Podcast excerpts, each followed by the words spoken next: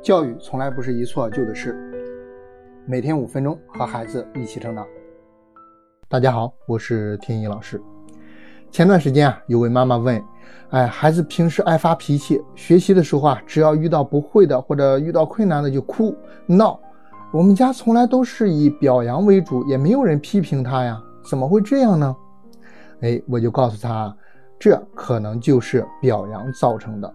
我们要表扬孩子，鼓励孩子的优点进步，这本身是没有错的啊。但是这并不意味着表扬是百利而无一害的。现代的心理学研究啊，就表明至少有三种表扬方式可能会毁掉孩子。我们来一起了解一下。第一种不真诚的表扬。前几天啊，在知乎上有位妈妈在求助啊，孩子五年级了，做了一份手抄报。应该是老师布置的作业，那家长一看呢，画的还真不如一年级的水平，一看就是没有把作业当回事嘛。那这位家长就很生气啊，批评了孩子。可是批评完之后啊，可能又开始怀疑了，说，哎，我是不是应该积极的看待孩子呢？是不是应该表扬他呢？可是我我真的看不到哪里有好的地方呀，怎么办呢？哎，于是啊，就把这个孩子的话传到了网上，问问大家的意见。那下面就有很多人是各种要求这位妈妈应该去表扬孩子，而且给支了各种招哈。这些心是好的，但是这真的能对孩子有帮助吗？不会的，因为这太假了。其实孩子自己都知道自己画的不够好，也知道自己不认真。家长是真的没有看出来有什么好的地方，那么此时你还要刻意的去找夸奖的对象和内容，那么。他自己都不信，孩子肯定也不信。不要以为孩子听不出来啊，他们早早的就能够识别出来大人的话是不是真诚的。不真诚的表扬啊不仅不会让孩子觉得自己更好，还会导致孩子觉得大人很虚假、不真诚、不可信，从而破坏了亲子之间的信任关系。如果第一种啊不真诚的表扬会破坏亲子关系，那第二种过度的表扬可能啊更麻烦。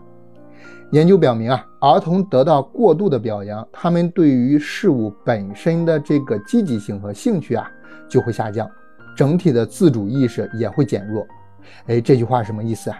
我们用我们成人来举个例子，可能能更好的理解啊。比如你喜欢做手工，那本来呢？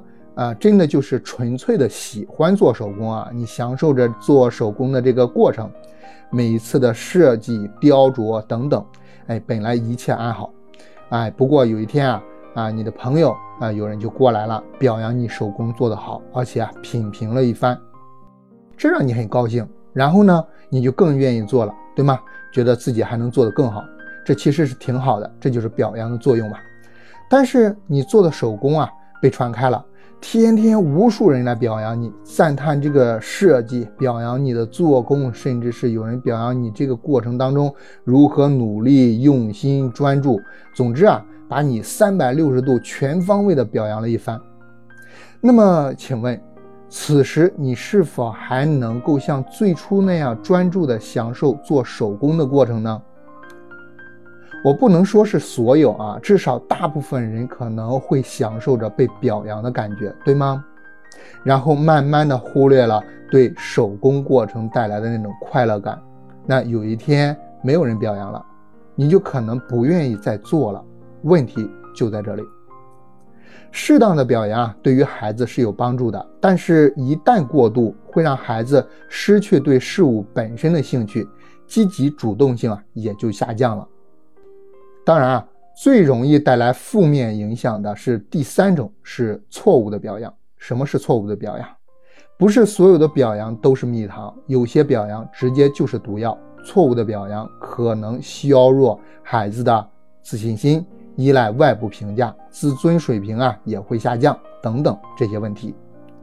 有些孩子缺乏自信啊，真的是表扬造成的。咱们回到开篇那位妈妈的问题哈。他每天只是表扬孩子，哎，你是最聪明的，你是最优秀的，啊，孩子开始内化这样的评价，觉得自己就是最聪明的，哎，但是有一天他发现啊，自己做事失败了，哎，自己完全完成不了眼前的这个任务。